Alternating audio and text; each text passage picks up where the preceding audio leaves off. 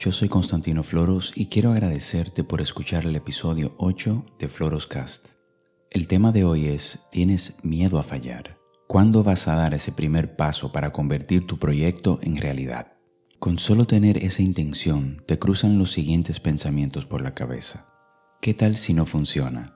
Se burlarán de mí, hablarán sobre cómo no lo logré, pensarán que no soy capaz de hacer que mi proyecto funcione. Son tantos los pensamientos que te están engañando para que no persigas tus sueños que podrías cometer el gran error de rendirte a ellos. Pregunto, ¿por qué no puede ser lo contrario? ¿Qué tal si pensaras de la siguiente manera? Voy a ser exitoso. Me dedicaré a aprender todo sobre esto que tanto me gusta. Poco a poco voy a desarrollar mis habilidades hasta dominarlo un 100%. Cuando crees que puedes hacer algo, ya tienes mayores probabilidades de lograrlo, pero debes trabajar en tus habilidades para hacerlo realidad. Cada vez que fallas en algo, te acercas a la respuesta correcta. Aunque no lo entiendas hoy, será parte del camino que debes recorrer para convertirte en tu mejor versión. Con tan solo pensar que vas a fallar en algo, te congelas y evitas continuar por ese camino que podría estarte esperando con el premio del otro lado. El premio para subir al siguiente nivel de tu vida personal y profesional, pero tienes miedo a fallar. Si quieres lo que nunca has tenido, debes estar dispuesto a hacer lo que nunca has hecho. Es tan difícil de entender. No puedes crecer si no trabajas en tus fortalezas para cambiar tu realidad. No puedes cambiar tus resultados sin cambiar tus rutinas diarias. Repetir lo mismo del día anterior te mantendrá anclado sin resultados diferentes. Debes comenzar a ser realista y entender la causa raíz de por qué tienes miedo. Te lo diré de la forma más directa posible. Tienes temor al cambio, a intentar algo diferente, a salirte de la rutina porque es desconocido, una variable sin valor y tu cerebro le tiene miedo. Pero más miedo debería darte seguir repitiendo la misma rutina que no funciona. Entonces llegamos a un momento importante.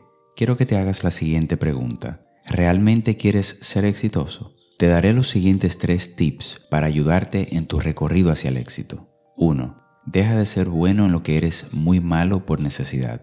La actividad productiva que realizas a diario no necesariamente es en la que serás exitoso. Es por ello que debes identificar cuál es la habilidad que debes pulir para sacarte de donde estás hoy. ¿Sabes en qué eres bueno? Si no lo sabes, es buen momento para hacer un autoanálisis. 2. Mejora en un 1% todos los días de forma consistente. Luego de identificar en lo que realmente eres bueno, debes perfeccionar esa habilidad hasta convertirte en el mejor en lo que haces. De la única manera que lograrás eso es convirtiéndote en una máquina de aprendizaje.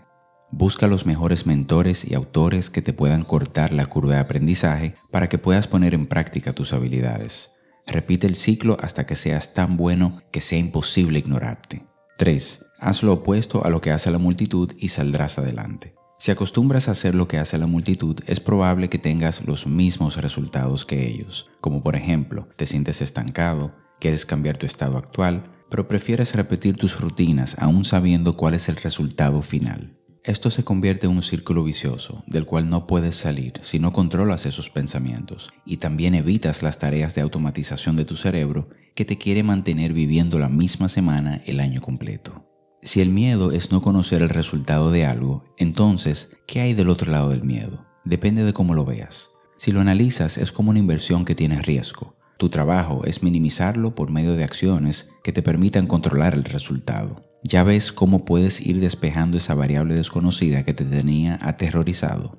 Pero si permites que te controle tus pensamientos y solo veas el lado negativo de todo, jamás podrás progresar porque todo conlleva un riesgo en esta vida. El mayor riesgo es no hacer nada. Piensa por un momento llegar a los 90 años y mirar hacia atrás y pensar, ¿por qué no perseguí mis sueños? Para cerrar, nunca olvides que si dejas que el resultado de tu vida sea producto del azar, perderás todas las oportunidades para tomar el control de tu vida y vivirla como tú quieres. Piénsalo.